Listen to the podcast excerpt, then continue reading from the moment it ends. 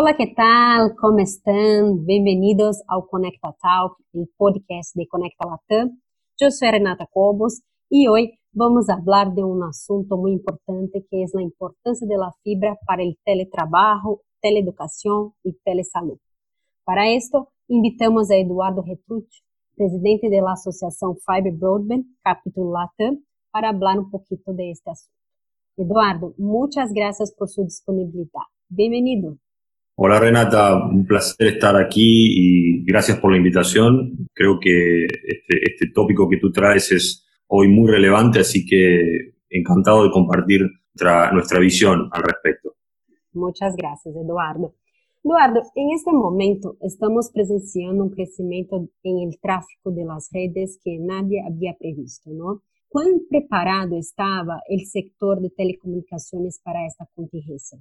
Bueno, a ver, en nuestra región las redes están, digamos que en plena evolución, ¿no? Y la infraestructura eh, yo creo que se está transformando para adaptarse a, a estos nuevos patrones de tráfico, ¿no? Y casos de uso de la conectividad. No obstante eso, esta situación, digamos que imprevista, que ha generado un incremento significativo del tráfico, tanto de bajada como de subida, ha evidenciado algunas limitaciones en la capacidad para procesar esta demanda, ya sea en el core, eh, en el acceso y en el borde de la red. El hecho de no contar con, una infraestructura eh, de red uniforme, eh, tanto en el acceso, con capacidad, disponibilidad y simetría suficiente para absorber esta demanda, además de un mayor procesamiento en el borde, hace evidente esta, esta digamos que, brecha digital entre regiones y estratos. Yo creo que está, está por ahí la, la situación y ¿no? Hay, hay, algunos gaps que por región hay que, hay que replantearse. ¿no?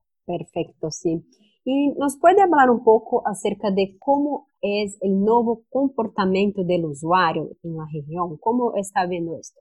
Em, bien, las redes han cambiado desde hace tiempo la manera en cómo trabajamos, en cómo estudiamos, eh, la manera en que nos entretenemos y nos relacionamos. En este contexto de confinamiento, esta situación tan especial, estas tendencias claramente se han intensificado ¿no? a partir de nuevas necesidades y, nuevos hábitos de consumo de, de estos recursos de conectividad. Y me refiero a mucho más entretenimiento consumido en línea, o a demanda, ¿no? Y desde múltiples pantallas. También más interacción con plataformas de videollamadas, de telepresencia, eh, mucho más tráfico, internet desde accesos residenciales para acceder a recursos intranet, ¿no? solo como para mencionar algunos. Todos estamos siendo testigos de esta transformación digital que es sin precedente, ¿no? Y lo estamos viendo desde nuestros hogares. Perfecto. ¿Y cuál es la importancia de la fibra en este momento para el teletrabajo, teleeducación, telesalud? Bien, la fibra es, como saben, una de las tecnologías de conectividad con mayor capacidad, mayor disponibilidad, simetría y menor latencia, ¿no? como, como canal de transmisión. Muchas de las aplicaciones requeridas para, como tú mencionabas, teletrabajo, educación y salud, requieren de estos niveles de conectividad para garantizar la calidad de los servicios que corren sobre estas, sobre estas plataformas. Entonces, vemos que los niveles de conectividad impactan diferentes países de la región en términos de Producto Bruto Interno. Yo creo que en aquellos países, y esta es una visión ¿no? que, eh, personal que comparto, pero aquellos países que están mejor preparados en materia de conectividad se verán afectados de menor manera eh, en términos de PBI a, partir del impacto generado por las restricciones eh, de movilidad, por ejemplo. Ahora, eh, la pregunta que yo me hago ¿no? es si estos requerimientos de, conectividad, de, tráfico, serán transitorios mientras dure este, este, confinamiento o esta situación ha generado un cambio permanente en nuestros hábitos de consumo. Mi opinión al respecto, y respondiéndome un poco a esta pregunta, es que si bien los niveles actuales de tráfico van a tender a normalizarse, de cierta forma, el mundo ha cambiado para siempre en muchos aspectos.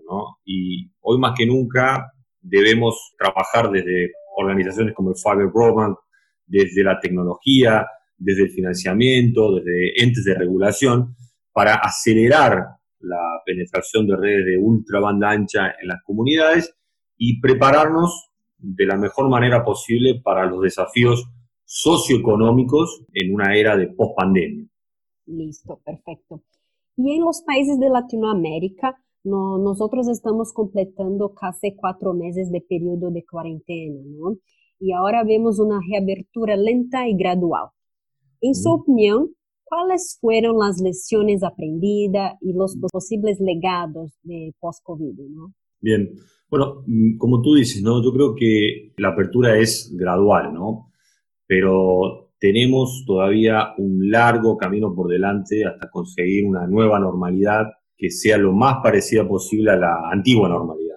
Mi punto es que todavía nos queda mucho por aprender, pero si debo destacar alguna lección aprendida sobre lo sucedido hasta el momento, es que la brecha digital eh, se profundiza en estas condiciones de confinamiento social, por lo que mm, es fundamental que gobiernos prioricen en sus agendas el tratamiento de políticas y regulaciones que promuevan el desarrollo de infraestructura para minimizar esta brecha. En cuanto al legado post-COVID, muchos de los cambios y, restricciones que nos han sido impuestos en, la nueva normalidad a la que viene, yo creo que van a ser opciones que vamos a considerar por voluntad propia. Y, y, con esto me refiero a que yo creo que vamos a abrazar mucho más, y por supuesto, siempre y cuando sea posible, estas herramientas de teletrabajo, telepresencia, telemedicina, teleeducación y, y bueno, por supuesto, comercio electrónico. ¿no? Y, el punto es que disponer de más tiempo para la familia, principalmente para amigos, eh, recreación, etcétera, impacta directamente en la calidad de vida de las personas. Todas estas herramientas justamente lo que hacen es, además de eficientizar el uso de los recursos, es hacer más valioso nuestro tiempo, ¿no? Con lo cual, muy probablemente todas estas herramientas, como les decía recién, ya no sean eh, situaciones impuestas, sino que por propia voluntad las adoptemos en la nueva normalidad. Perfecto. Muy interesante, muy bien. Entonces cerramos este debate donde hablamos del comportamiento del usuario, de la importancia de la fibra para el teletrabajo, teleeducación y telesalud, y también de la calidad de vida en Latinoamérica. Hablamos con Eduardo Retrute, presidente de la Asociación Fiber Broadband del capítulo Latam. Eduardo, para nosotras es un grande placer tener usted acá con nosotras en este proyecto. Muchas gracias por su disponibilidad y por su trabajo frente a la asociación. ¿sí? Muchas gracias por la invitación, un placer. Muchas gracias. Y invito a todos para participar de nuestro evento virtual Telco Transformation Latam, que será realizado del 25 al 27 de agosto, que incluye también una sesión de Fiber Broadband Latam, que está siendo hecha junto con la Asociación Fiber Broadband. Más informaciones en la página de Connect. Muchas gracias, saludos a todos.